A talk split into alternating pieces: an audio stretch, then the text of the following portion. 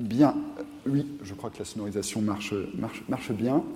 Alors on va commencer sans plus attendre avec juste quelques mots pour introduire cette table ronde et nos intervenants que je salue et que je remercie chaleureusement. Alors pour euh, lancer un petit peu la question, poser la question du cadre réglementaire. Alors quand on s'interroge sur le cadre réglementaire, euh, essayer un petit peu de, serrer, les questions. Et je crois que nos intervenants auront à cœur euh, d'explorer chacun à sa manière les différentes facettes du sujet. Alors d'abord, le cadre réglementaire de ce vaste sujet, c'est le cadre réglementaire actuel, bon, qu'on connaît, euh, le RGPD euh, notamment, euh, le règlement sur la gouvernance des données qui va bientôt entrer en vigueur, mais c'est aussi le cadre réglementaire à venir, parce qu'on vit une époque formidable, on est à un moment charnière de ce point de, vue-là. Et vous avez évidemment le, le, règlement IA qui, va, qui va arriver, vous avez le règlement, le Data Act, vous avez aussi l'espace européen des données de santé, dont il sera question tout à l'heure. Et je crois que les intervenants auront à cœur de réagir par rapport au cadre juridique actuel, euh, de nous faire part de leur euh, déception, de leur satisfaction, et de nous faire part peut-être aussi de leurs espoirs euh, ou de leurs craintes sur le cadre, à venir. Donc peut-être première, première série de questions qui, qui sont soumises à nos intervenants. Alors ensuite, quand on s'interroge sur le cadre réglementaire, qu'est-ce qu'on attend d'un cadre réglementaire sur cet objet-là? Bah, on en attend des choses finalement assez euh, contradictoires ou complémentaires selon, le point de vue. On attend qu'il protège sans trop entraver, qu'il sécurise sans trop contraindre, qu'il euh, stimule les usages souhaitables en préservant des dérives inacceptables. Euh, c'est peut-être simple à dire, mais c'est évidemment difficile à réaliser. Et ces, ces, balancements sont particulièrement forts quand on parle de recherche et de données de santé. Parce qu'avec ces mots-clés, ces mots-clés recherche, par exemple, eh on va pouvoir lever certains verrous. Euh, je pense par exemple, euh, pour euh, ceux qui pratiquent le RGPD, la possibilité d'une utilisation ultérieure de données à des fins autres que celles pour lesquelles elles ont été collectées initialement. Donc on va assouplir certains verrous, et en même temps, ces mots-clés, ces mêmes mots-clés, notamment le mot-clé données de santé, il va impliquer un niveau de protection particulièrement, particulièrement vigilant. Donc je crois que les intervenants nous parleront de leurs propres attentes par rapport à ces, ces, balancements. Le mot équilibre a été prononcé à plusieurs reprises, par, M. Jace dans la table ronde précédente. Alors, troisième aspect, peut-être aussi pour lancer le, les échanges, s'il y a une certitude sur ce qu'on attend de ce cadre réglementaire, et là aussi le mot a été prononcé à plusieurs reprises, c'est qu'il crée de la confiance. De la confiance, alors c'est une vertu attendue euh, de manière générale d'un cadre juridique, une vertu particulièrement attendue dans une époque de défiance, sur un sujet qui se prête aux préoccupations légitimes, mais aussi à des théories du complot, il faut, euh, il faut le dire. La confiance aussi, euh, qui euh, se, traduit par des usages variés de la notion d'acceptabilité. Il faut que telle ou telle technologie soit acceptable, qu'on travaille l'acceptabilité. Oui, mais encore faut-il que cet usage soit souhaitable, c'est-à-dire conforme au cadre, justement, au cadre juridique, délibéré démocratiquement. Alors, quatrième facette de l'interrogation qui, je crois, trouve à s'appliquer sur ce sujet, il y a le cadre réglementaire euh, réel qui existe et le cadre réglementaire euh, fantasmé, imaginé. Et euh, je crois que l'un des apports, l'un des nombreux apports du, rapport qu'a présenté ce matin Thierry Thuot, c'était d'avoir, essayé de faire un peu la part des choses entre le mythe et les réalités par rapport à certains grands principes. Est-ce que le principe de finalité, qu'on connaît bien dans le RGPD, le principe de minimisation des données, le principe de licéité, est-ce que ça s'oppose à faire de la recherche sur des mégadonnées. Non, par principe, ces principes ne s'y opposent pas. Mais pour ceux qui vont concrètement ouvrir le capot et faire les mains dans le cambouis, ça a été dit, de l'intelligence artificielle appliquée à ce domaine-là, la, limite est parfois difficile à tracer. Et là encore, nos intervenants éclaireront leur, propre expérience. Et puis, ce sera peut-être justement ma, ma, dernière interrogation liminaire pour lancer les échanges. Il y a le droit, le cadre réglementaire, et puis euh, il y a son application effective. Euh, comme disait le président euh, Guy Bréban, euh, qu'on peut évoquer en ces lieux, dire le droit, écrire le droit, ce n'est pas tout. Et quels sont les outils concrets, quels sont les interlocuteurs, quels sont les moyens humains mobilisés pour que ce cadre juridique atteigne ses objectifs, qu'il permette, je cite le dossier du participant, une recherche fiable et de qualité utilisant les données de santé.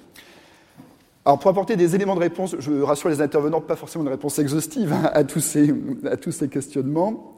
Je salue dans l'ordre d'intervention retenu avec eux D'abord Stéphane Athème, alors qui n'est plus à présenter, euh, qui témoignera euh, des défis, des difficultés, des solutions aussi qu'il a expérimentées, notamment dans la conduite du passionnant projet Maestria qu'il coordonne au niveau européen en matière, d'après ce que j'ai compris, de cardiomyopathie et de fibrillation auriculaire. C'est bien ça? Ensuite, Valérie Peugeot, euh, chercheuse au, sein du laboratoire de sciences sociales et humaines d'Orange Labs, présidente de l'association VECAM et commissaire chargée de la santé au sein du collège de la CNIL, enchaînera pour nous présenter le point de vue du régulateur français, point de vue éclairé, je dois le dire, par sa riche réflexion personnelle, au-delà de cette casquette institutionnelle. Et après ces deux premières interventions euh, plutôt panoramiques, nous aurons deux coups de projecteur plus, ciblés. D'abord, M. Antonios Bouchagar, membre du service juridique de la Commission européenne, euh, professeur à l'Université de Bruxelles et, je dois le dire, particulièrement polyglotte, euh, comme j'ai pu le constater avec une certaine admiration, nous parlera notamment de la proposition de système européen des données de santé, justement. Et enfin, David Gruson, directeur du programme santé du groupe Lumines, ex-Jouve, fondateur du collectif Éthique IA et là aussi j'ajoute auteur de romans en prise directe avec notre sujet du jour, je ne veux pas pousser aux ventes. Euh, David Gruson reviendra enfin sur la notion, sur le principe de garantie humaine en matière d'intelligence artificielle. La parole est à vous, monsieur le professeur. Merci, merci beaucoup. Je ne sais pas si mon micro marche. Je ne suis pas sûr. Bien, alors moi je suis rentré dans euh, ce problème réglementaire et les données euh, massives de santé par euh, la porte d'un projet européen, comme vous l'avez dit, que je porte, un projet H2020.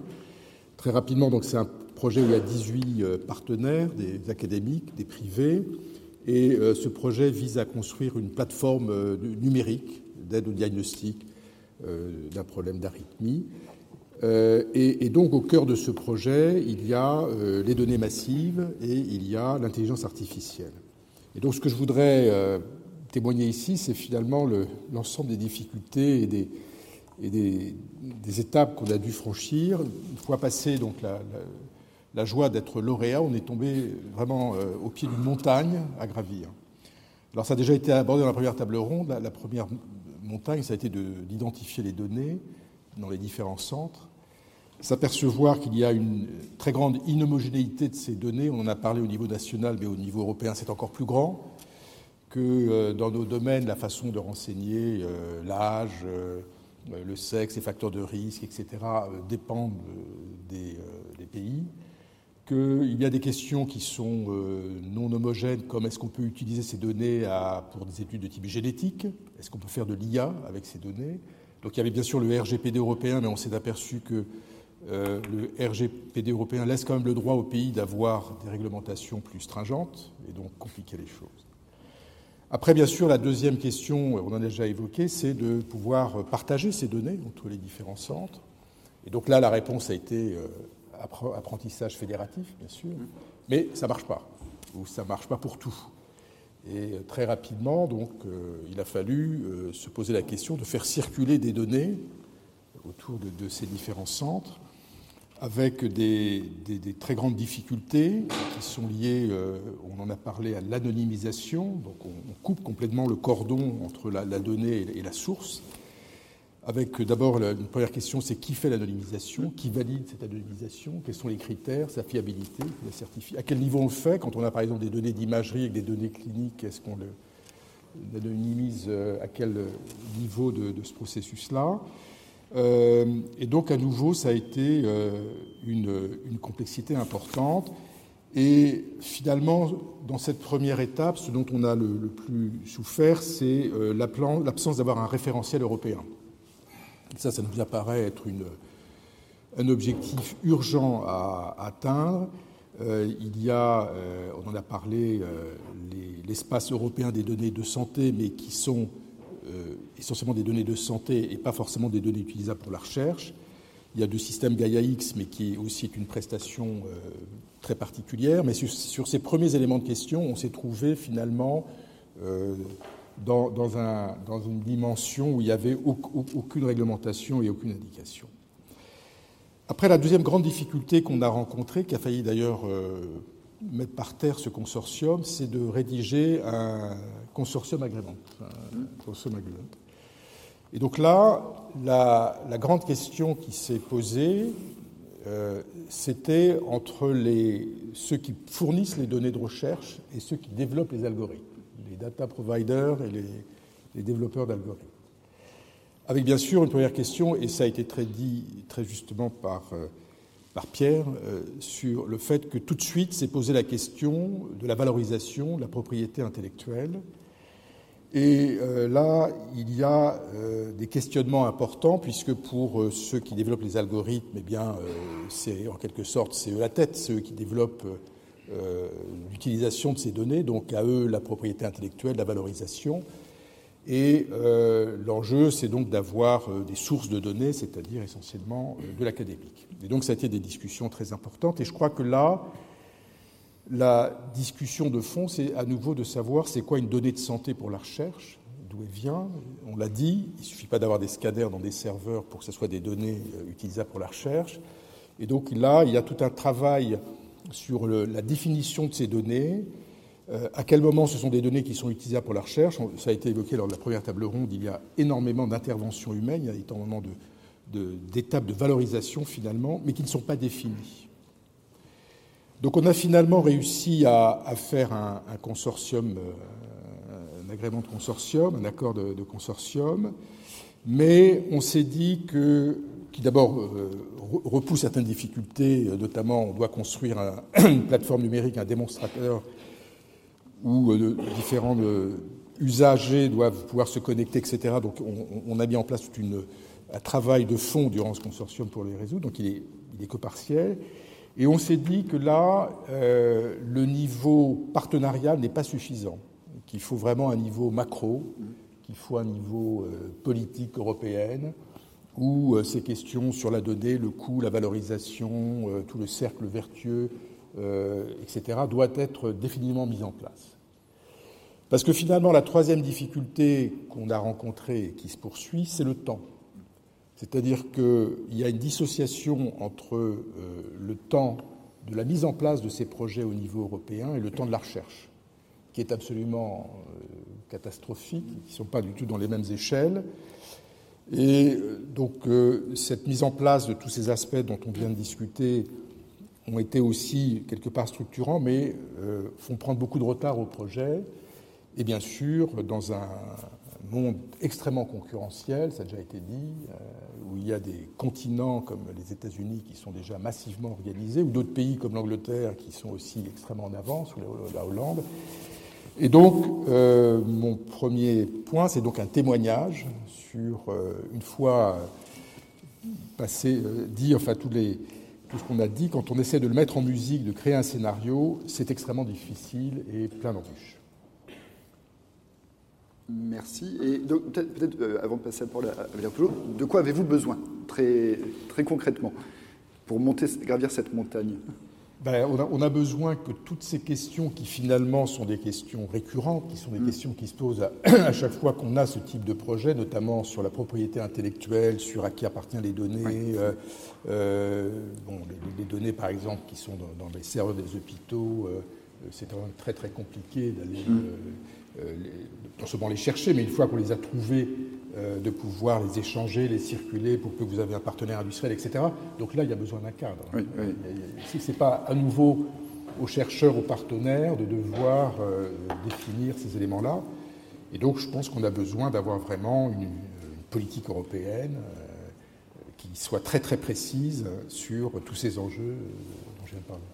Et juste pour bien cerner ce dont vous parliez en matière de référentiel européen, vous dites euh, il vous en a manqué un. Vous parliez de euh, l'appréciation du caractère anonymisé des données, parce que c'était votre. Alors, il y a, l'aspect de l'anonymisation qui, en effet, est quelque chose qui est à la fois exigé, mais qui se fait presque, euh, j'allais dire, à main nue, qui se fait sans aucun référentiel pour le coup. Et puis, non, ce qui est très important, c'est l'identification des données, enfin, l'homogénéisation des données, l'interopérabilité. C'est ça qui est un énorme domaine. Quoi. Très bien. Euh, peut-être pour apporter euh, des éléments de réponse, peut-être, et vous, vous rassurer sur le fait que vous n'êtes pas seul sur cette montagne. Je vais passer la parole à Valérie Peugeot. Tout à fait, merci. D'abord, merci aux organisateurs pour l'invitation. Je me, réjouis d'être là ce matin et, je, au passage, je voudrais saluer la, qualité du rapport du Conseil d'État que j'ai trouvé euh, particulièrement stimulant et enrichissant. alors, je, je dirais qu'aujourd'hui, nous avons beaucoup de chance d'être réunis sur ce thème parce que c'est un thème, toute proportion gardée, et malgré tout ce qui vient d'être dit, qui est relativement simple par comparaison avec d'autres usages de l'IA, je pense notamment au domaine régalien. Pourquoi est-ce que c'est simple? Parce qu'en fait, il y a, je dirais, un consensus social sur les finalités de l'IA en santé. Donc déjà, ça, c'est quelque chose qui doit nous rassurer. C'est un point de départ et, ce consensus social, euh, évidemment, la CNIL le partage. Euh, nous sommes tout à fait euh, convaincus de la pertinence de, de l'usage de l'IA en santé. Et même si un certain nombre de textes dans notre droit peut laisser entendre qu'il y aurait une contradiction entre IA et usage des données à caractère personnel, à la CNIL, nous sommes convaincus du contraire. La présidente de la CNIL l'a dit ce matin et je le répète. par exemple, le terme de minimisation qui est au cœur du qui est un des grands principes du RGPD. Minimisation ne s'oppose pas à mégadonnées. voilà, c'est au contraire, quand on dit euh, minimisation, on veut juste dire la bonne donnée, et ça a été largement évoqué ce matin. Pour autant, même si nous sommes tous convaincus et s'il y a ce consensus social, il y a des craintes, ça a été dit aussi, des craintes des professionnels de santé, des craintes des patients, des craintes de nos concitoyens, aussi bien sur les âges des données que sur les algorithmes. Et face à ces craintes, il y a quelques raisons aussi hein, qui entretiennent ces craintes. Je pense à tous les hackings de, données de santé qui ont eu lieu récemment, euh, qui évidemment euh, peuvent être un peu anxiogènes, mais il y a d'autres raisons. Face à ces craintes, que peut-on faire? Je pense que la première chose, euh, et pour rebondir sur le terme de confiance qui est structurant pour nous, euh, c'est une question de posture. Euh, ça a été évoqué par le président Thuot. on baigne dans un monde industriel qui a tendance à nous dire que l'innovation c'est nécessairement bien et derrière le terme d'accessibilité, souvent on laisse entendre que le bon peuple, il faut le convaincre qu'on est en train d'agir pour son bien. Donc là, je pense, parce qu'il y a l'accessibilité et l'acceptabilité. Non, non, l'acceptabilité. L'acceptabilité, tout à fait. Peut-être j'ai parlé trop vite. Pardon, d'acceptabilité. Donc, euh, en l'occurrence, je pense que ces craintes, il faut les entendre, il faut les embrasser, il faut assumer la part de controverse qu'elles peuvent, qu'elles peuvent embarquer. Maintenant, au-delà de ce changement de posture, qu'est-ce qu'on peut faire plus concrètement? D'abord, vis-à-vis des patients, je dirais deux, deux choses. Euh, la première, euh, c'est de euh, monter en gamme en matière de droit d'information. Je pense que vous êtes tous conscients qu'aujourd'hui, ce droit à l'information, qui est absolument fondamental pour construire cette confiance, il est très mal fait. Euh, il est combien de fois dans les salles de médecins, les salles d'attente de médecins, les, affichettes qui sont attendues ne figurent pas. voilà, on pourrait citer d'autres exemples, les livrets d'accueil des établissements qui ne sont pas remis, etc., etc. Ce droit à l'information, euh, aujourd'hui, on peut le simplifier. on peut le simplifier, c'est ce qu'on a essayé de faire à la CNIL, par exemple, avec la méthodologie de référence numéro 4, où on a euh, permis que, euh, après un premier temps de, droit à l'information individuelle, ensuite l'établissement ou le projet de recherche puisse construire un portail de transparence qui va permettre d'actualiser en permanence cette information pour le patient et qui évite effectivement aux professionnels de retourner systématiquement vers le, vers le patient. Cette innovation, et là on n'est pas dans l'innovation technologique, on est dans l'innovation de design, il faut la penser comme un, facteur euh, essentiel pour la, pour la confiance du patient. Deuxième chose, toujours vis-à-vis des, des, patients, je pense qu'on a besoin de leur montrer la valeur d'usage de la donnée. Quand je dis valeur d'usage, alors évidemment, c'est leur restituer ces données pour eux-mêmes, c'est ce qu'entend faire le DMP, l'espace numérique en santé, mais c'est pas seulement leur montrer les données, c'est qu'ils puissent les utiliser pour eux-mêmes et qu'ils puissent en comprendre l'intérêt. Et à partir du moment où ils en comprendront l'intérêt, la volonté de le partager avec la science, avec la médecine, évidemment, sera au rendez-vous. Maintenant, si on parle des professionnels de santé, de santé et des, chercheurs, pour répondre à certaines de vos interrogations, je ne répondrai qu'à un tout petit bout de, de, vos problématiques. Euh, que peut-on faire? Premièrement, on peut poursuivre le travail de simplification euh, des démarches. Euh, la présidente de la CNIL l'a évoqué aussi ce matin. C'est vraiment au cœur des préoccupations de la CNIL d'aller plus loin dans ce travail de simplification. Aujourd'hui, nous avons pas moins de 11 référentiels euh, qui ont été mis en place par la CNIL, dont je ne vais pas tous les citer, mais entre autres le référentiel entrepôt de données de santé qui a vraiment été pensé pour permettre l'intelligence artificielle. Hein. Évidemment, s'il n'y a pas d'entrepôt et de mégadonnées, il n'y a pas d'intelligence artificielle. ces référentiels, évidemment, la CNIL est prête à aller plus loin, elle est prête d'abord à les réviser, on l'a déjà fait hein, sur certaines méthodologies de référence, on est prête à les réévaluer, à les réviser, à les faire progresser pour répondre aux besoins des professionnels, et on est prêt, bien sûr, à en construire d'autres pour répondre à la spécificité liée aux, besoins des systèmes d'information euh, euh, d'intelligence artificielle. Deuxième, deuxième action, je pense qu'il faut poursuivre le travail d'accompagnement dans l'appropriation. vous décrivez tout un temps, et vous avez été plusieurs hein, dans la table ronde précédente, à décrire cette difficulté de monter mm. en compétences d'appropriation. Mm.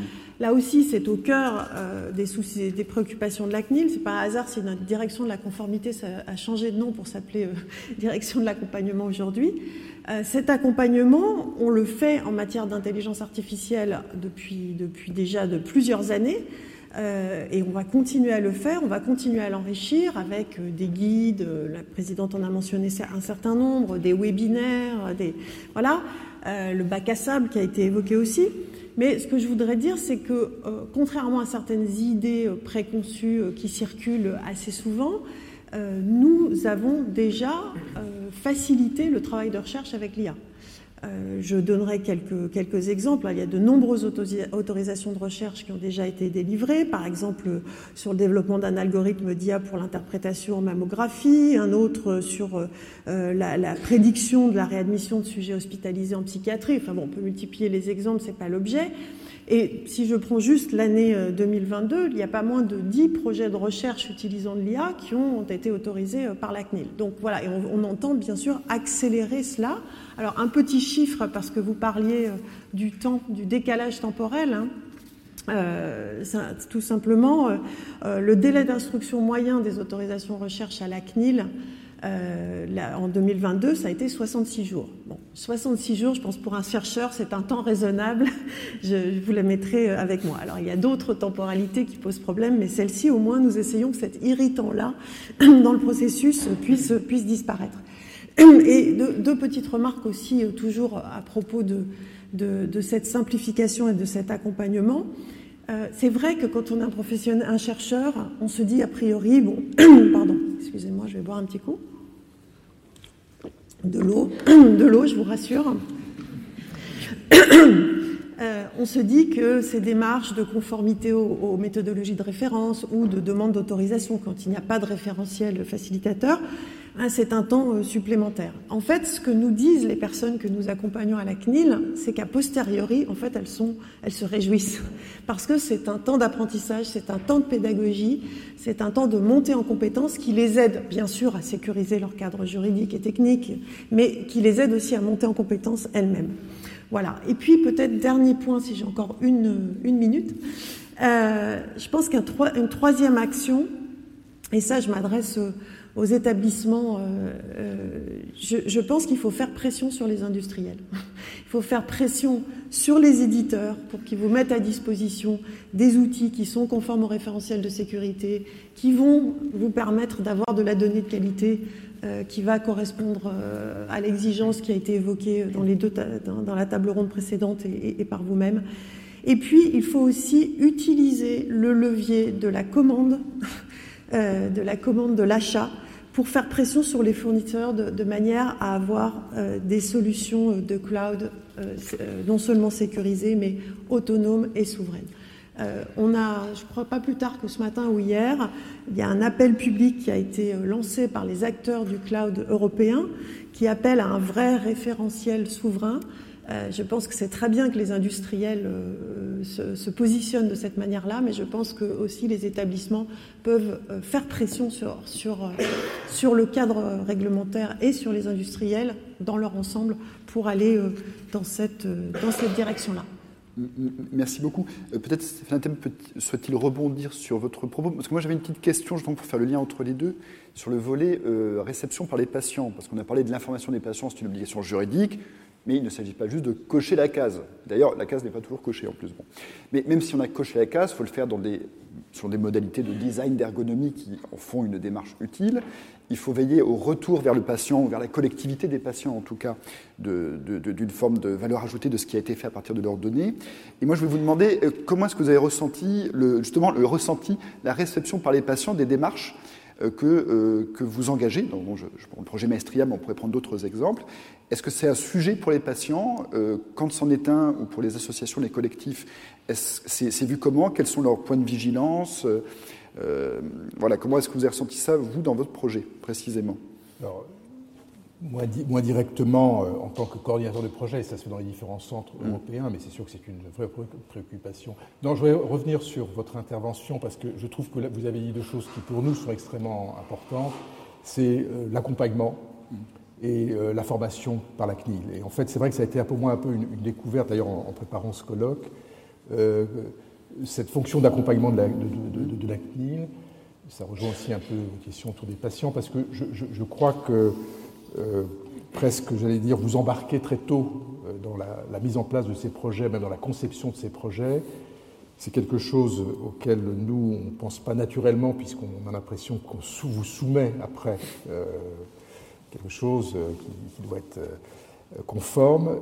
Et ça, je pense que c'est vraiment très important. La notion aussi de bac à sable qu'avait dit Madame la Présidente ce matin. Et donc, je, trouve que, que la CNIL puisse être un acteur opérationnel aussi de terrain est quelque chose de, majeur dans, dans dans ce domaine. Si je peux juste réagir sur, ce point, c'est vrai que cette fonction de la CNIL, elle est invisibilisée de fait, parce que évidemment les médias euh, regardent plus les sanctions que nous pouvons délivrer, la fonction répressive de la CNIL, et parce que euh, c'est tellement plus facile de dire que la CNIL est un obstacle que de dire que la CNIL est un facilitateur.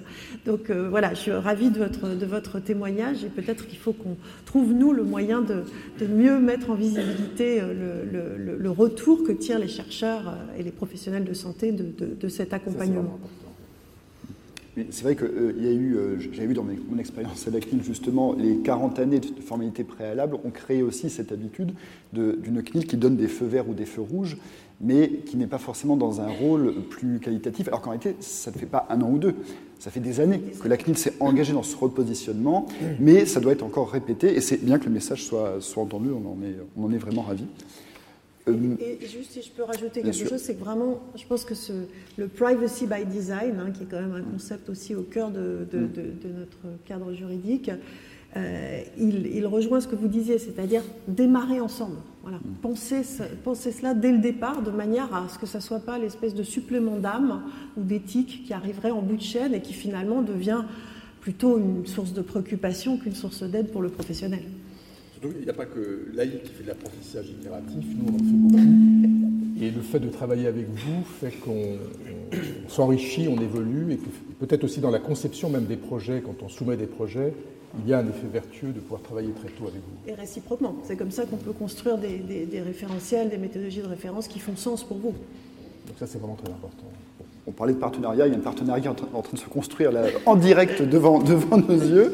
Alors on va peut-être passer euh, à l'intervention de M. Bouchaguiar sur euh, alors, des aspects européens, et notamment sur euh, la nouvelle proposition de règlement d'espace européen des données de santé. Que pouvez-vous nous en dire? Que pouvez-vous dire aussi? Voilà, pour éventuellement répondre à certains éléments dont a fait part le professeur Athènes Merci beaucoup et je vous remercie de m'avoir invité à cette discussion très intéressante. Je vais présenter brièvement la proposition de règlement relatif à l'espace européen de données de santé. C'est une proposition assez récente, elle date du 3 mai 2022. Et il y a des aspects que cette proposition tente de réglementer.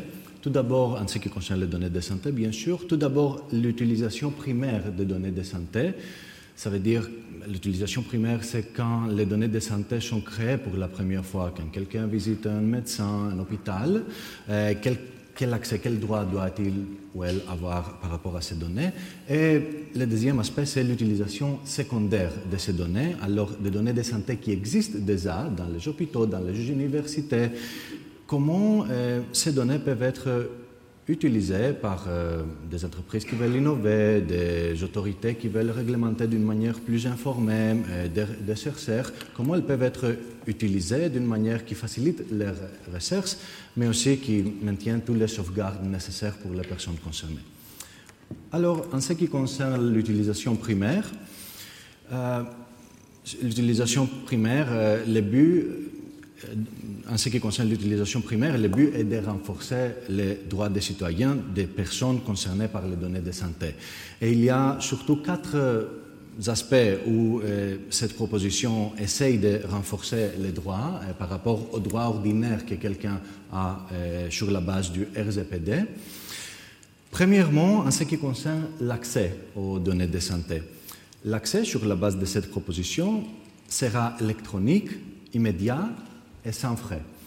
Euh, l'accès immédiat, on peut, faire une comparaison avec l'accès qu'on a, l'accès ordinaire, disons, qu'on a sur la base du RGPD.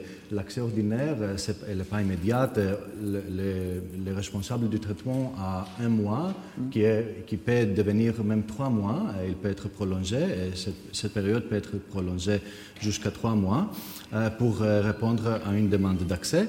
Mais le but, en ce qui concerne les, données de santé, le but est d'avoir un accès, un accès immédiat. Et ça sera possible avec un accès avec l'aide d'un site web, des applications sur les portables pour pouvoir immédiatement accéder aux données de santé. Deuxièmement, le renforcement des droits du RGPD concerne la possibilité de partager, pour la personne concernée, de partager avec les professionnels de, la santé ces données. Euh, dans le même État membre, mais aussi entre États membres. Alors, euh, quand quelqu'un voyage de la France à Portugal, il va pouvoir, quand il visite un médecin, le but est d'avoir un accès facile pour ce médecin aux données de santé de cette personne. Troisièmement, et renforcer le contrôle des personnes concernées sur leurs données de santé. Premièrement, en leur donnant la possibilité d'ajouter des informations sur les dossiers, sur les données de santé. On a entendu euh, ce matin sur les montres connectées, les anciens, et, ils peuvent avoir des informations utiles, ils peuvent contenir des informations utiles pour les professionnels de la santé.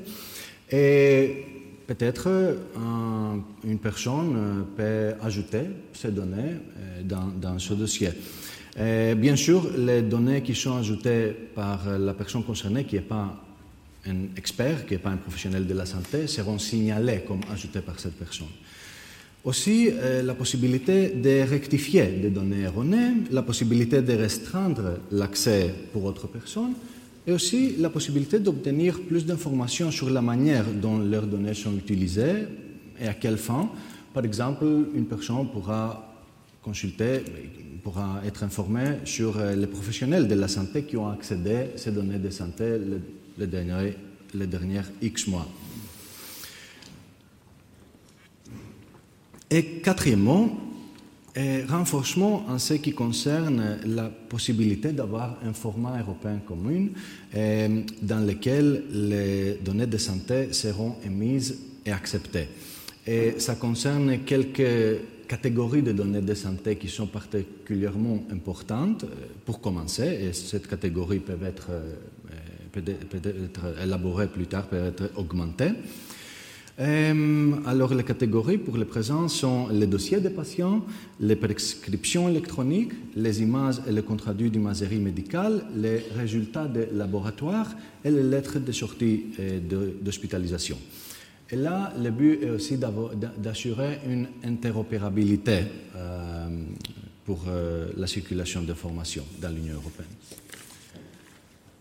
En ce qui concerne l'utilisation secondaire, Là, euh, le, plan dans cette proposition, c'est qu'il y a des chercheurs, des autorités de réglementation, des entreprises qui veulent innover, qui veulent avoir un accès plus facile aux données de santé. Et cette, entité peut faire une demande d'autorisation et cette demande sera faite à un organisme responsable de l'accès aux données de la santé. Euh, il y aura un organisme, un tel organisme par État membre. Et cet organisme, euh, par la suite, ordonnera les détenteurs de données de santé, qui peuvent être des hôpitaux, des universités, mais même des agences de l'Union européenne. Par exemple, euh, l'Agence européenne des médicaments à Amsterdam peut avoir des données de santé qui peuvent être utiles à ces fins. alors, l'organisme responsable ordonnera ces détenteurs de données de transmettre ces données qui seront mises dans un environnement fermé et sécurisé pour être traitées euh, par les demandeurs. Bien sûr, ces demandes peuvent être faites seulement pour quelques fins qui sont en général à l'intérêt public. Mm. Euh, par exemple, faire face à une pandémie, de la recherche scientifique, l'innovation. Euh, il y a même quelques fins qui sont exclues explicitement, de manière exprès. par exemple, le fin ne peut pas être d'exclure quelques personnes d'une assurance ou d'augmenter les primes d'assurance ou des fins de publicité ou de marketing. Et normalement, ces données seront mises dans l'environnement fermé et sécurisé dans, une, dans un format anonymisé. Ça, c'est la, situation normale. mais parfois, euh, les demandeurs peuvent expliquer, peuvent justifier que le format anonymisé ne leur permet pas d'achever leur but de recherche ou d'innovation ou de réglementation. Et dans ce cas, les données seront pseudonymisées, mais les clés pour renverser cette pseudonymisation seront seulement à la disposition de l'organisme responsable et il sera aussi strictement interdit euh, aux demandeurs de renverser par quelconque manière euh, cette pseudonymisation. Il y aura même des sanctions dans ce cas. Euh, alors, pour conclure, cette proposition quand on l'attend pour la première fois, peut-être on peut avoir l'impression qu'elle renverse la balance du RGPD. Euh, le but est de faciliter complètement l'accès aux données de santé, mais non, je dirais qu'elle s'inscrit au cadre du RGPD. Euh, et spécifiquement, euh, elle est proposée sur la base de l'article 9, paragraphe 2 du RGPD, alors, euh, comme vous savez peut-être, les données de santé sont une catégorie particulière de données, euh, de, caractères personnels, euh, qui veut dire qu'elles méritent une protection élevée. Et il y a seulement il y a une liste exhaustive d'exceptions pour pouvoir traiter ces données, qui est, cette liste se trouve à la deuxième paragraphe de l'article 9 du RGPD. Et certaines de ces exceptions sont liés à un intérêt public important, à la médecine préventive ou la médecine du travail, un intérêt public de, santé publique, par exemple faire face à une pandémie, ou la recherche scientifique. Et bien sûr, ces exceptions doivent être légiférées. légiférées par les États membres. On a déjà, par exemple, en Finlande, il y a un tel système au niveau national assez développé. Mais le but de cette proposition, c'est de légiférer au niveau européen. Euh, parce que, bien sûr, ça peut être aussi euh, le droit européen qui peut légiférer ces exceptions euh, de la deuxième paragraphe de l'article 9. Et cette proposition actuellement se trouve dans les mains de co-législateurs de l'Union européenne, euh, ça veut dire le Parlement européen et le Conseil de l'Union européenne. Et bien sûr, euh, pour l'instant, c'est une proposition. Elle sera discutée, il y aura des débats sur cette proposition entre les co-législateurs. Ça sera intéressant de voir le produit final. Merci. En tout cas, ce sont des perspectives en effet assez euh, secouantes, intéressantes. Je ne sais pas si nos intervenants peuvent réagir directement. je, veux bien réagir si vous permettez, parce que bah, ça appelle pas mal de, commentaires. C'est un sujet évidemment qu'on suit euh, avec grande attention. Euh, à la CNIL. D'abord sur l'utilisation primaire et tout ce que vous avez décrit du droit du, droit du patient, qui effectivement est très, très encourageant, accès, partage, contrôle, etc. Euh, n'oublions pas qu'il va falloir aussi que nos concitoyens acquièrent ce qu'on pourrait appeler une data literacy, une, capacité à comprendre, à lire, à utiliser ces données. Alors là, c'est plus la, sociologue du numérique qui vous parle que la CNIL, mais euh, voilà, on voit aujourd'hui, on parle de fracture numérique pour des usages absolument élémentaires. Il va falloir que globalement la population européenne monte en compétence pour pouvoir regarder, utiliser, protéger leurs propres données. Euh, deuxième remarque, je suis un peu euh, réservée, euh, et on a, il y a un avis conjoint DPB et DPS qui est sorti à ce sujet sur, euh, quelques aspects de ce projet. L'intérêt du projet en tant que tel, il est indéniable. L'exemple qu'a donné Stéphanie Combe de catalogue de métadonnées unifié, voilà, un très bon exemple de, tout l'intérêt de travailler tout de suite dans un cadre européen et pas se retrouver avec un puzzle de, systèmes indépendants pays par pays. Mais toutefois, dans, dans le cadre actuel, euh, un premier point d'interrogation sur l'usage secondaire. Le texte, euh, le, texte, semble limiter quand même la capacité de droit d'opposition euh, de, de, patients sur les usages secondaires et c'est un point sur lequel nous, vraiment nous sommes inquiets. autre, autre point d'inquiétude, le fait qu'il n'y ait pas une exigence telle que le Conseil d'État l'a entériné, l'exigence d'avoir nos données de santé uniquement dans des solutions localisées en Europe. Là-dessus, on a vraiment, enfin, ça rejoint mon dernier point évoqué tout à l'heure sur du cloud souverain. Je pense que c'est indispensable d'inscrire ça dans le projet euh, européen. Et puis un troisième point qui est un peu plus complexe, vous avez expliqué qu'il y avait donc euh, des organismes par pays hein, qui, qui, vont délivrer les data permits, hein, les, autorisations d'accéder pour ces usages secondaires. Alors en France, on est dans un système un peu particulier puisque, enfin, c'est très clairement ceux qui recueillent les données, qui les traitent, ne sont pas ceux qui donnent les autorisations. Hein, la CNIL est là pour ça. Ce n'est pas toujours le cas dans les autres pays européens. Euh, le, travail d'accompagnement et d'autorisation que j'ai décrit n'existe pas forcément de la même manière chez nos homologues, mais il nous semble indispensable de garder cette dissociation au niveau européen, c'est-à-dire que ce ne soit pas les collecteurs de données qui soient aussi ceux qui autorisent l'accès aux données. Alors, euh, on peut imaginer, là encore, hein, il ne faut pas être jugé parti, voilà, si, je puis résumer. Euh, on peut imaginer, pour les, les pays qui n'ont pas un rôle d'autorisation, enfin un dispositif d'autorisation euh, équivalent à celui qu'il y a en France, on peut imaginer d'élaborer l'équivalent de nos méthodologies de référence, de nos référentiels français à l'échelle européenne, qui pourrait euh, simplifier aussi euh, les démarches et éviter que les, autorités nationales, nos homologues, ne croulent sous les, demandes. Mais en tout cas, voilà, c'est un point d'attention très important pour nous. Quand je dis nous, c'est le DPB et le DPS, hein, c'est ne pas être jugé parti de manière à, veiller à ce que l'accès pour les usages secondaires soit parfaitement euh, protégé et, conforme euh, à la législation européenne et, sécurisé. Je vous laisse peut-être répondre parce qu'après l'heure tournant, nous devrons passer à la suite. Merci. Euh, peut-être deux points. Euh, euh, oui, vous, vous, avez présenté des, arguments très intéressants. Et je dois ajouter, ce n'est pas seulement un défi en ce qui concerne la capacité des citoyens d'utiliser de la technologie, mais aussi en ce qui concerne les autorités, leur capacité d'assurer une interopérabilité. On a eu des initiatives au passé aux autres domaines, euh, au domaine des, documents assez simples comme des actes de naissance, des documents que quelqu'un doit pouvoir en Europe euh, facilement se procurer sans devoir euh, produire des traductions, des apostilles et tout ça.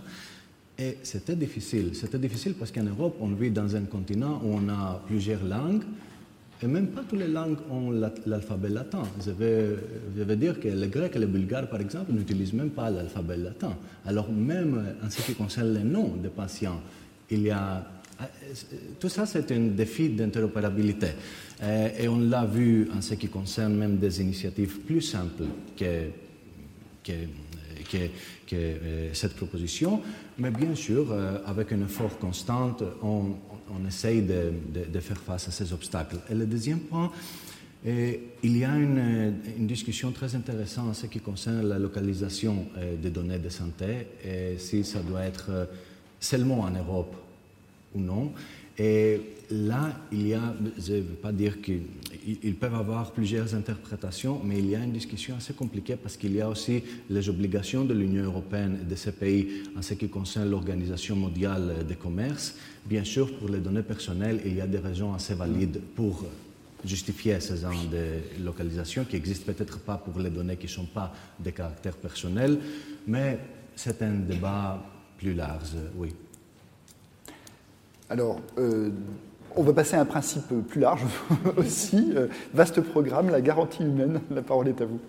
Un, grand merci euh, de, votre invitation. Merci au Conseil d'État d'avoir organisé cette session et, à Thierry Pio d'avoir porté ce rapport, parce qu'en fait, ce principe de, garantie humaine et, la méthodologie que je vais présenter, dont il est fait mention euh, dans le rapport est une déclinaison de ce principe de, primauté de, l'humain euh, que vous parliez, dont vous parliez tout à l'heure. Et, je, peux euh, dire en, témoignant devant Valérie Peugeot qu'il y a ce travail d'accompagnement de la CNIL est effectif. Parce que sur la méthode que je vais vous présenter, c'est un travail qu'on a fait un peu étape par étape, on dit avec des discussions approfondies avec Eric Boucher de Crèvecoeur, avec Manon de Fallois, mais aussi côté santé, avec la Haute Autorité de Santé. Et euh, comme Dominique Le, le Guludec le rappelait euh, tout à l'heure, c'est très précieux d'avoir intégré dans cette euh, grille d'auto-évaluation des dispositifs médicaux avec IA une série de critères, dont le critère de supervision humaine. Alors, comment, ça fonctionne? Et euh, quel est le cadre? Alors euh, là, je vous ai mis tout ça en, caractère un peu petit pour inciter à la création d'un IHU ophtalmologie euh, qui va encore se renforcer son exercice. Et je voudrais saluer l'engagement de, du CCNE et, plus particulier qui existe, hein, c'est l'IRCAD, pardon, je voulais, vous faire sourire. oui, l'Institut de la Vision du professeur Saël, c'est ça, si je, si je, je ne m'abuse. Et saluer l'engagement de, Claude Kirchner qui, a pris la parole tout à l'heure, qui est président du comité d'éthique du numérique c'est un processus sur lequel la France et l'Europe ont une longueur d'avance. Euh, l'idée euh, d'établir un principe de, supervision humaine, de euh, human oversight, comme on dit en, bon français, avec une intégration précurseur dans la loi de bioéthique, hein, sur la base de, cet avis 129 du Comité national d'éthique, qui intégrait d'ailleurs, ça a été dit à plusieurs reprises ce matin, le, risque de la surréglementation, trouver la voie de passage, trouver la voie d'équilibre, définir des méthodologies un peu applicatives. Et l'article 17 de la loi de bioéthique a injecté euh, la garantie humaine un peu dans ces deux composantes. Côté patient, euh, ce, que, Valérie Peugeot évoquait, le devoir d'information du patient sur le recours à l'IA dans le processus qui le, qui le concerne, euh, mais aussi côté opérationnel, une garantie humaine appliquée, éthique by design, dans la phase de conception et dans l'application en vie réelle du, du système d'IA et euh, le, Conseil d'État et, l'avis 141 et 4 du Comité d'éthique numérique donnent euh, ce, cadre, complet.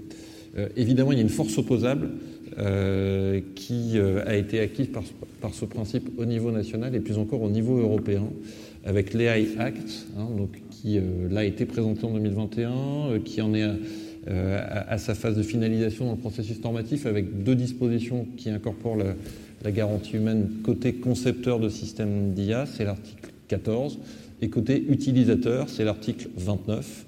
C'est un principe juridique très fort avec une opposabilité financière importante, parce que vous le voyez, euh, l'AI Act dans son ensemble et la garantie humaine en particulier pour les systèmes à haut risque, dont les systèmes d'IA en santé, euh, sont assortis de sanctions financières très lourdes, hein, jusqu'à 4-6% du chiffre d'affaires annuel mondial euh, des euh, opérateurs, concepteurs et utilisateurs.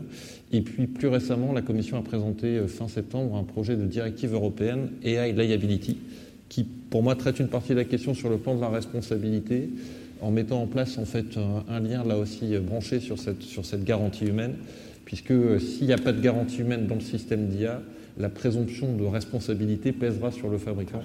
Euh, si, euh, en cas de dommage subi par euh, le bénéficiaire final, par le, patient. Tout ceci se, renforce, se consolide avec l'OMS qui, a également recommandé la garantie humaine de l'IA. Mais ce qui est intéressant, et, c'est, je pense, le point fondamental, c'est que dans ce, cet AI Act et dans la loi de bioéthique française, on retrouve cette idée de régulation positive. le principe est posé fortement, il est lourdement sanctionnable. En revanche, il est plastique dans une certaine mesure, puisque dans la partie conception du monitoring humain, eh l'initiative est laissée euh, aux chercheurs que vous êtes, aux concepteurs euh, d'algorithmes, aux utilisateurs de ces systèmes d'IA. Donc, je vous donne un exemple qui est celui sur lequel on a le plus de, recul. Euh, il y a, aujourd'hui 11 écosystèmes de garantie humaine de l'IA qui fonctionnent en santé. Le plus ancien, c'est celui-ci, qui a été mis en place sous égide de l'Union française pour la santé bucco-dentaire, hein, l'Union des dentistes avec une solution française. C'est une start-up qui est devenue une licorne qui s'appelle Dental Monitoring.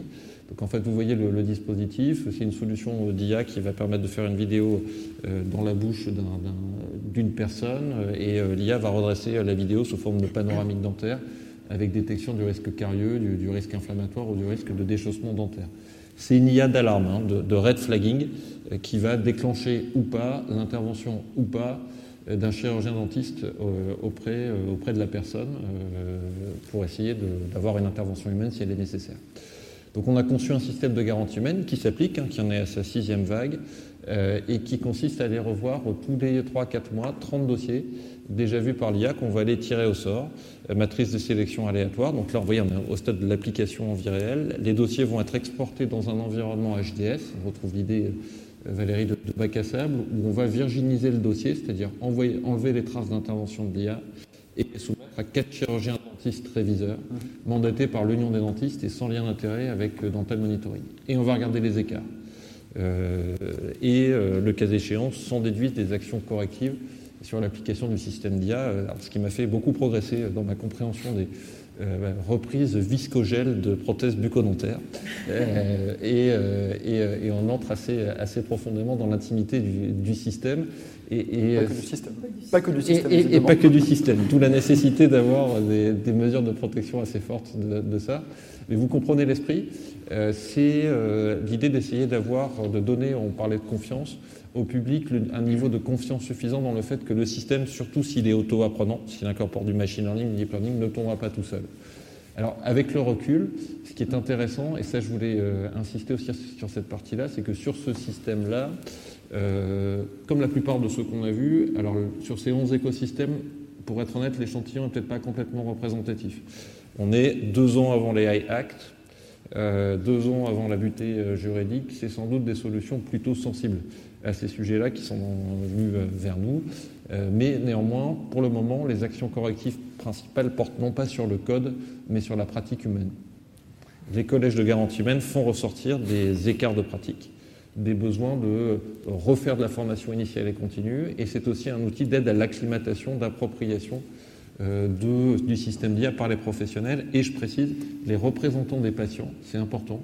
Euh, France Asso Santé euh, participe à, ces collèges de garantie humaine et le regard des patients est vraiment très important dans, la co-construction. Les IHU qui sont présents aujourd'hui ont été pilotes. On a fait avec, avec Stanislas Lyonnais, avec Laure Boquet, un travail précurseur avec Imagine sur l'application de la garantie humaine dans le domaine génomique. et donc c'est ce type d'outil que, vous aurez à construire et à faire vivre pour pouvoir mettre en place cette pratique vous voyez, qui est ni plus ni moins que du pilotage qualité-gestion des risques. Hein. Euh, avec des euh, mesures applicatives euh, et correctives. alors les choses avancent. On a présenté la semaine dernière avec le Digital Medical Hub de l'APHP, et qui est la spin-off de, l'AP qui met les solutions numériques au banc d'essai. Donc le, DMH APHP a intégré la garantie humaine dans la mise au banc d'essai de ces solutions. Donc on a fait l'an dernier euh, un appel à manifestation d'intérêt pour tester euh, la méthode des, collèges euh, et on a mis en place cette labellisation qui va s'intégrer derrière dans un chantier de normalisation AFNOR pour essayer de, capitaliser sur, cette, sur, ces, sur, ces, briques méthodos.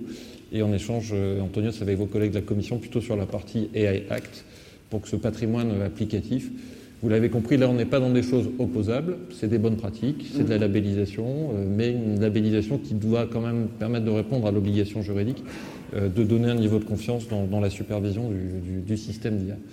Voilà, vous voyez, c'est, je pense, un exemple de, ce que euh, cet écosystème français-européen qui s'est, constitué, je pense ça fait le lien avec la table ronde là, qui aura cet après-midi. C'est des sujets qu'on voit notamment avec Jérôme Chevalier et, et Hawking faut trouver la, voie de, la voie de passage pour permettre à, l'innovation de se diffuser. Et, on peut lire avec le, le, rôle du régulateur, CNIL, HAS, euh, qui est une posture d'accompagnement, euh, assis sur un socle juridique très fort, avec des sanctions financières lourdes, mais quand même, le parti pris, c'est euh, un parti pris de confiance et on va vous accompagner. Et ça, il faut vraiment le garder si on veut que être à la hauteur, il faut bien mesurer de la percée technologique euh, et de son accélération. Si on ne veut pas perdre le fil, il faut euh, avoir cette garantie humaine largement. Merci beaucoup. Alors, ma montre non connectée, je tiens à le préciser, euh, nous indique qu'il nous reste une grosse dizaine de minutes. Alors peut-être une réaction des intervenants à, votre dernier propos, puis ensuite des échanges avec la salle. J'ai déjà trop parlé. Oui. Non, moi je voulais vous demander par rapport aux différents principes de ce qu'on pourrait appeler un peu le cadre de confiance de l'IA et qu'évoquait le rapport du, Conseil d'État. Il y a évidemment euh, celui que vous, venez de mentionner, et encore la garantie humaine n'est qu'une des facettes de ce principe de primauté humaine, mais euh, étaient évoqués d'autres principes euh, de non-discrimination, d'équité. Est-ce que votre collectif travaille également sur d'autres principes de ce cadre de confiance? Écoutez, en tout cas, nous, dans ce que, dans ce que l'on approche, euh, l'idée est d'essayer de prendre le, sujet par un endroit.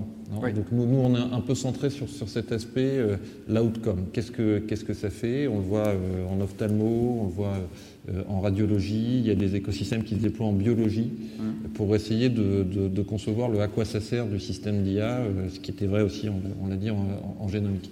Par contre, quand on voit, le, quand on conçoit un modèle de supervision humaine, encore une fois, avec le concepteur, les professionnels et les représentants des patients, ça fait euh, voir euh, un regard un peu à 360 degrés.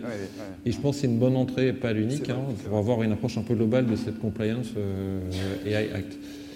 si je le dis un peu à contrario, cette préoccupation de supervision humaine, elle est présente déjà nativement chez quasiment tous les concepteurs et utilisateurs de systèmes d'IA en France et en Europe. Par contre, elle n'est pas formalisée nécessairement, euh, et là il faut euh, la traçabiliser, euh, la, structurer, pour pouvoir derrière l'utiliser comme outil d'amélioration en continu du, système d'IA. C'est une méthode qualité, et ça les acteurs de, santé ils sont bien habitués. C'est aussi une méthode qualité. Merci beaucoup. Alors la parole est à la salle. Oui, madame. Bonjour, j'aurais une question pour Monsieur Bouchagar. merci beaucoup pour votre intervention. Je... Euh, d'abord, je, me présente. Je travaille. Euh, je suis Dora Talvar. Je travaille au sein de la direction juridique du LEM, donc euh, l'organisation représentative des entreprises du médicament. Et j'ai une question sur l'espace européen des données de santé. Donc, vous expliquez, on comprend à la lecture du règlement que le choix de la Commission a été de mettre en place un système contraignant dans lequel finalement tous les acteurs, euh, publics ou privés, euh, devront mettre à disposition de manière obligatoire euh, finalement toutes leurs bases de, données de santé, même celles qui nécessitent des investissements très conséquents. Et, je voulais faire le lien avec ce que disait Stéphanie Combe tout à l'heure, je ne sais pas si elle est encore présente, sur les règles de, partage de données et l'importance de tenir compte des investissements économiques scientifiques euh, du coup, j'aurais aimé avoir euh, votre éclairage sur euh, finalement la, position qui a été adoptée par la Commission européenne. Pourquoi partir sur ce principe de contrainte plutôt que sur le partage volontaire et, comment finalement les, les, bases de données des, uns et des autres et, les investissements, tant ceux du, secteur public que du secteur privé, peuvent être protégés dans ce cadre. Merci beaucoup de votre question. Oui, c'est très intéressant. Euh, tout d'abord, oui, il y a un système euh, assez obligatoire, comme vous dites, euh, dans cette proposition en ce qui concerne l'utilisation secondaire. Alors, les détenteurs de données sont ordonnés de donner des données aux organismes. Le but est de, ne pas. Un obstacle qu'on voit souvent, c'est que des entités qui peuvent avoir des données de santé utiles peuvent être trop hésitantes ou même utiliser le euh, droit de protection des données personnelles comme une excuse pour ne pas donner accès euh, aux données. mais bien sûr, avec les sauvegardes nécessaires, le but est d'avoir un système où le consentement, parce que dans, les droits de protection des données, on peut toujours faire quelque chose avec euh, on peut toujours traiter les données sur la base de consentement, mais c'est la base assez difficile parce que s'il faut obtenir le consentement de mille euh, ou de, millions de personnes, c'est assez difficile en pratique de le faire de manière spécifique, valide, comme, comme le RGPD demande. Mais bien sûr, euh, ils peuvent avoir des questions, comme vous dites, de protection euh, des de propriétés intellectuelles. Et ce sont des raisons pour lesquelles ils peuvent avoir des dérogations par rapport aux règles de cette proposition. Alors, les entreprises qui ont des propriétés intellectuelles ne vont pas être obligées. Leur propriété ne va pas être confisquée. Hein. Il y a des, règles pour, pour, euh, pour, euh, pour, ces cas. Et il y a même des règles, même s'il n'y a pas question de propriété intellectuelle, il y a euh, des règles pour compenser les frais. Parce que même s'il n'y a pas question de propriété intellectuelle, peut-être ça cause des frais administratifs de, de, de devoir ramasser les, données de santé, de les faire proprement et de pouvoir, de pouvoir les mettre dans l'espace sécurisé de l'organisme. Alors, ces frais, ces frais, peuvent être euh, compensés euh, dans ce système.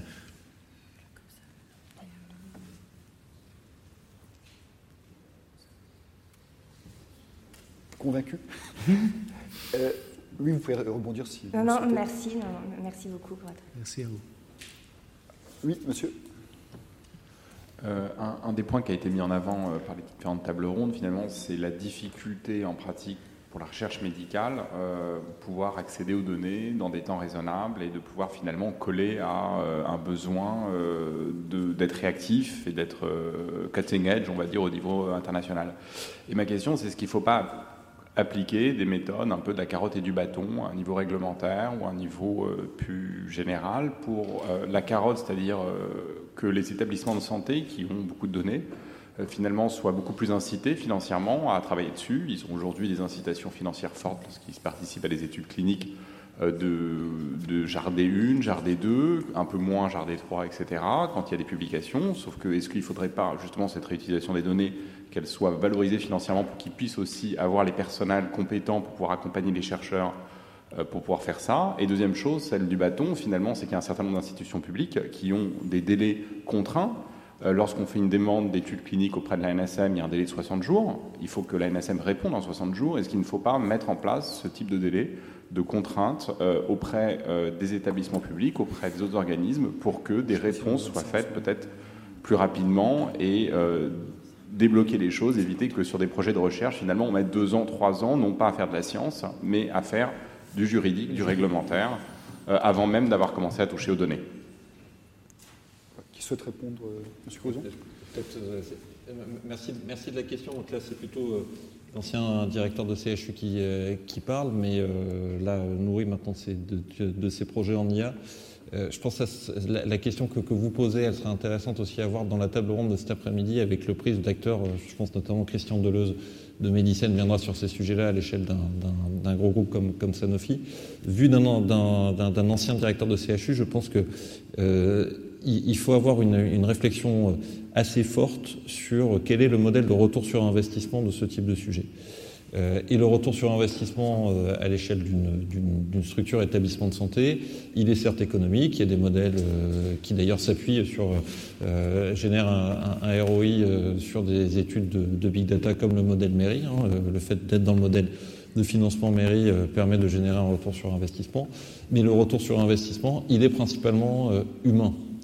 Euh, pour les équipes médicales. Euh, et le fait de leur mettre à disposition euh, des outils de recherche, de les embarquer, je pense sous votre contrôle professeur, dans des dynamiques d'innovation, c'est un facteur tout à fait majeur d'attractivité pour l'exercice professionnel. Et donc il y a une vraie réalité de management. Ce qui n'empêche pas, en, regardant la, présidente Amayon de la Cour des comptes, qui a, un sujet de durabilité et d'accès à l'innovation par la sécurité sociale.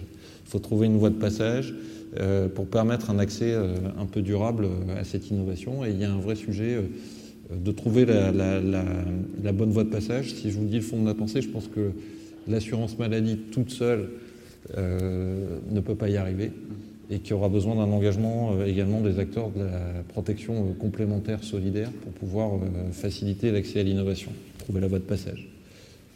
Professeur Attal. Je, revenir parce que je pense que là c'est vraiment sujet essentiel, et, Pierre l'a abordé, c'est qu'on a l'impression quand même qu'il y a un goulet d'étranglement qui est le manque de personnel dédié à ça, qui fait d'ailleurs que euh, grosse partie des financements qu'on a euh, servent à avoir ces personnels pour aller chercher les données, les, euh, implémenter, etc. Donc là, je pense qu'il y a aussi, de la part des, différents acteurs du pouvoir public, des décisions à prendre sur est-ce que ces professionnels existent en France? Et, ça serait quel type de, de de professionnels, de gens qui seraient dédiés dans, les établissements publics pour aller euh, euh, chercher les données, les, annoter, les interopérabilités, etc. Est-ce que ça existe? Des pays que ça existe, ces professionnels? Alors il faut, les, former et puis aussi, euh, vous avez raison, il faut les accepter de les faire venir. Il y a, toujours une absurdité qui est que par exemple, quand vous, quand vous êtes dans un programme d'essai clinique, que ce soit un programme d'essai clinique de médicaments, de dispositifs médicaux, ou un programme d'essai clinique sur des traitements d'IA ou de mégadonnées, les personnels que vous, que vous recrutez avec des financements externes, quand vous êtes un, hôpital public, tombent dans votre plafond d'emploi. Hmm. Ce qui veut dire qu'en fait, alors même que les financements sont externes, ce qui veut dire qu'en fait vous avez un, arbitrage un peu bizarre euh, vu de la tutelle qui est de dire, alors même que les postes ne sont pas financés euh, euh, par des crédits et des crédits publics, vous devez arbitrer en gros au personnel de recherche ou de traitement de données versus soignants. en pratique. Donc du coup, là, il y a un certain nombre de, blocages à faire sauter, mais là, on est plus dans la pratique de, la tutelle des, établissements. Mais ça revient à la question qu'on a abordée, c'est finalement c'est quoi la valeur de la donnée euh, À quel moment elle est valorisable À quel moment elle est identifiable dans, une démarche notamment de partenariat. Et ça, c'est très difficile à savoir encore, parce que, bon, je sais pas, il y a 30 000 scanners dans un entre données, mais comment valoriser ça pour justement après créer de l'emploi, créer un retour sur investissement? Est-ce que c'est des questions qui sont je, vous, dis, il y, a, du ROI tout à fait direct. Prenez un exemple de programme de garantie humaine qui, s'applique euh, à l'hôpital Saint-Joseph à Paris, pour ne pas le citer. Donc, c'est une solution d'IA de reconnaissance d'image en traumatologie euh, qui s'applique euh, aux urgences et on, a mis en place un protocole de, de supervision humaine qui fait qu'en fait, le système d'IA est supervisé à J plus 1 euh, avec une revue euh, exhaustive de tous les dossiers par les radiologues. Et dans le temps réel, le système d'IA est utilisé sous responsabilité médicale de l'équipe d'urgence, avec, en cas de doute sérieux, un avis en téléexpertise d'un radiologue qui est disponible à distance. Et donc là, le, ROI pour l'établissement, il est euh, tout à fait direct, ce qui permet d'avoir du temps médical euh, libéré et puis euh, un accès aux soins élargi sur le diagnostic de soins de spécialité. Donc ça, dans, une organe interne d'établissement, ça peut se déterminer. Par contre, il y a un sujet sur lequel là, on, ne reste pas très bon. C'est euh, les gains pour le système dans son ensemble. On parlait, et vous, parliez de la reconnaissance d'image en mammographie. si on arrivait à trouver la, voie de financement de ces systèmes de, de, diagnostic généralisé de la mammographie, c'est un des points sur lesquels la euh, CNPEN euh, vient, euh, ce serait une vraie révolution de la prévention. Par contre, quand il y a de la valeur créée pour le système dans son ensemble, ça c'est un sujet sur lequel on est un peu en, limite d'usage avec nos financements très très à l'acte dans le système. Donc la, carotte est à développer et le système n'est pas prêt pour le bâton, je crois, pour résumer mm-hmm. cet échange. Et ce sera le mot de la fin. Donc je remercie vraiment beaucoup nos intervenants. Je remercie le public pour les questions. Et...